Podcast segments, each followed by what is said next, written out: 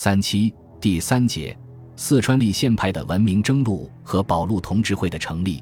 一、四川立宪派和清政府矛盾的加深。赣路国有的消息同样激怒了四川人民。粤汉、川汉路股的来源，四省并不一致。如粤省是以商款为主，而川湘都是以租股、捐股为主。特别是四川，款靠租捐，专虐农民，且小户零亩，非数十年不能凑成一股。路款系由川民按亩加捐，敲金积髓而来，解小民之之高汗血。因此，赣路国有受到了劳动人民，特别是占有少量土地的农民群众的普遍反对。当时有一首歌谣曾这样写道：“自从光绪二十八年把路办，银子凑了万万千。”也有官的商的款，也有土要烟灯捐。最可怜的庄稼汉，一两粮也出这项钱。要半路，因为哪一件？怕的是外国占路权。这首歌谣把保路运动的群众性和目的性都表达清楚了。干路国有也侵犯了四川地主阶级的利益，因为这个阶级中的绝大多数人，也就是四川川汉铁路公司的股东。郭沫若曾经回忆说。我记得好像是百元一大股，十元一小股，由各州县的知识按着地租的多少摊派到各地方的乡绅，在这儿可以说是地主阶级的资本主义化。四川的大小地主都成为了铁路公司的股东了。所谓立宪派，主要就是这种资本主义化的地主阶级的政治代表，因为资产阶级上层也大多是由这种地主阶级中的人转化而来的。在四川，尤其是如此。四川立宪派人士对赣路国有虽然表示不满，但开始他们还幻想有弥补的办法，不愿把事态扩大。五月十一日，护理四川总督王仁文接到有关赣县国有的上谕后，邀请四川川汉铁路公司主席董事彭芬、副主席董事都永和和总理曾培来督署商议办法，一时未得结果。彭芬等赴王省资议局同议长蒲殿俊、副议长罗伦商讨。蒲殿俊认为，资议局的职能解决不了铁路股权所有问题，要解决这个问题，非得铁路公司另行开会不可。因此，他们决定先号召在成都的各州县人士集中研究，然后再举行临时股东会具体讨论。这时，另一立宪派分子在经任法部主事的邓孝可、丁富优在成都。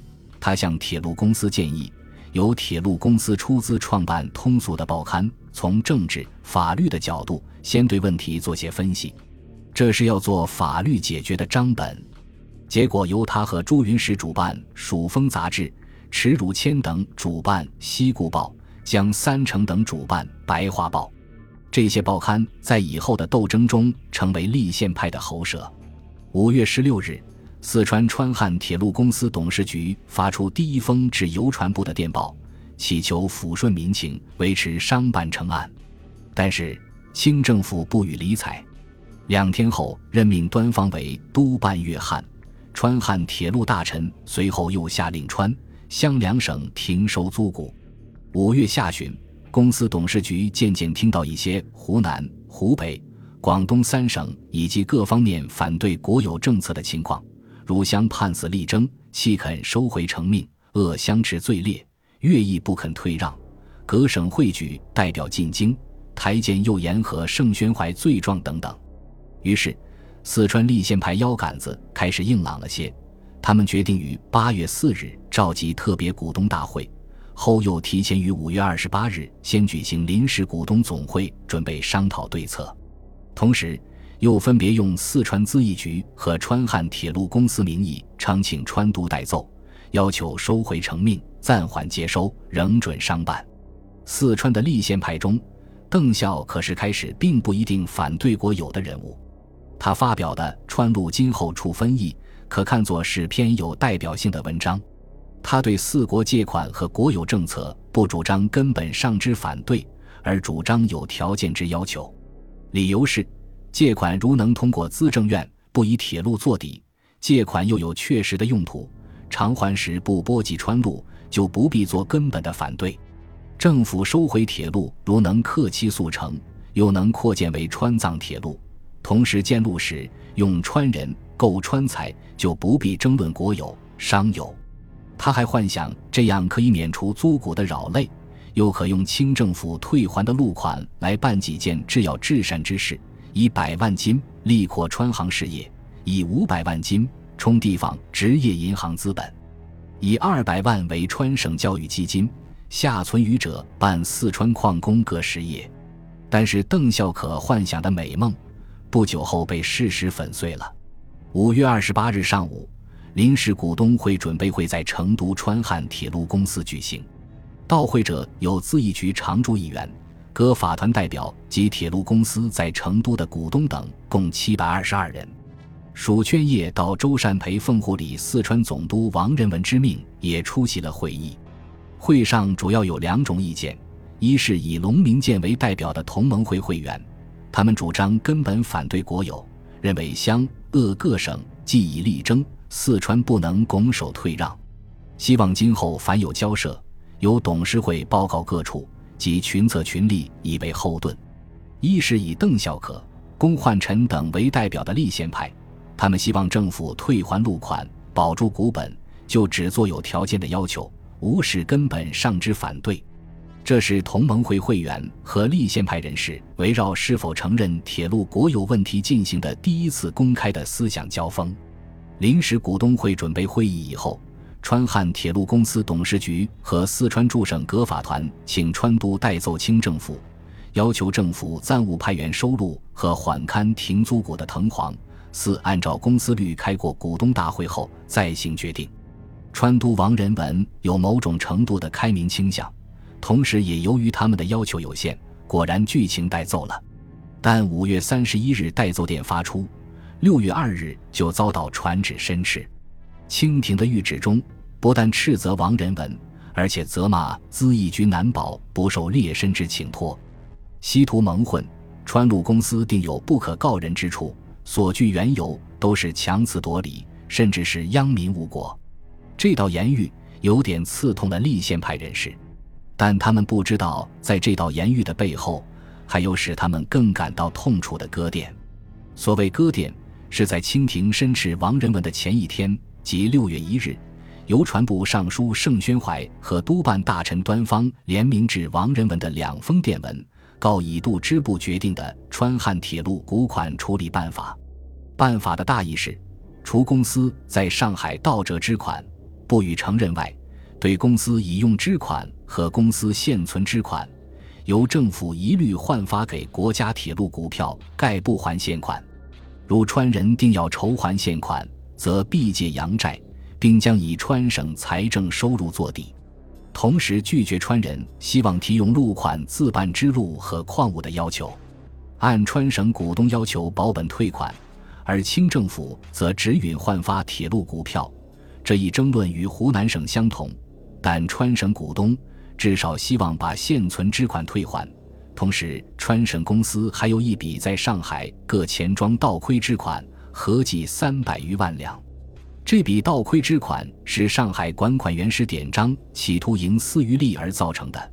由于上海到蔡乃煌处理违法，尽管师典章已被监禁，但倒亏款全无着落。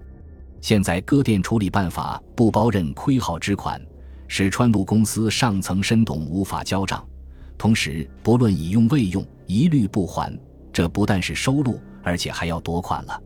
立宪派原认为路可以不征，款不能不要；邓孝可原认为政府接收路，并非接收款，而事实恰恰相反。到此，他们原有的希望完全幻灭。这情况是湘省所无。四川所独有的，王仁文六月二日收到电报，料知此电一经宣布，川人必更愤激，所以他在三日复电盛端，立言对已用之款，可照不以换给铁路股票；对现余之款，则万不可提。若提换现款，则希望两绝，恐非笔舌所能辟解，并说明近日谣言甚多，各店未敢宣泄。但是六月七日盛。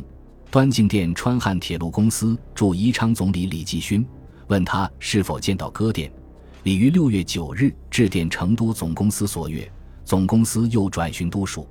王仁文知道已无法掩盖了，便在六月十一日超市公司，并说明这不过是不以商榷的意见，主不可误解。然而电文一公开，报纸争相刊登，舆论因以义愤。六月十二日，铁路公司致电各州县租股办事处，告以割电内容。不料各处电局先已奉有邮传部原日电令，不准收发关于铁路问题的电报。邮部以官听命令、树尽人民自由的野蛮专制手段，使四川绅民更加激动。他们散发传单予以揭露。与此同时，端方、盛宣怀等又迭随川督王仁文，根据割电的要求，派员清查铁路公司各地账目，摸清底细，以便接收。但在众情激怒之下，查账员遭到公司各处办事人员的拒绝。各地办事人员表示，在股东大会未召开之前，不能接受查账。这一系列的事件，既深刻地激怒了四川人民，也加深了立宪派与清廷之间的矛盾。因为清政府收录兼夺款的做法，使立宪派已无回旋的余地。六月十三日，四国借款合同寄到成都。他们看到借款合同的全部内容，于是就抓住合同中丧权卖国的条款，由罗伦起草，逐条予以批驳，并联合二千四百余人请求王仁文带走朝廷。到这时，邓孝可也勃然大怒，他以卖国邮传部、卖国奴盛宣怀为题著文，痛抵盛大臣卖国奴。这伙原来赞成国有的绅士们。如今被迫转到保路的立场上来了。本集播放完毕，感谢您的收听，喜欢请订阅加关注，主页有更多精彩内容。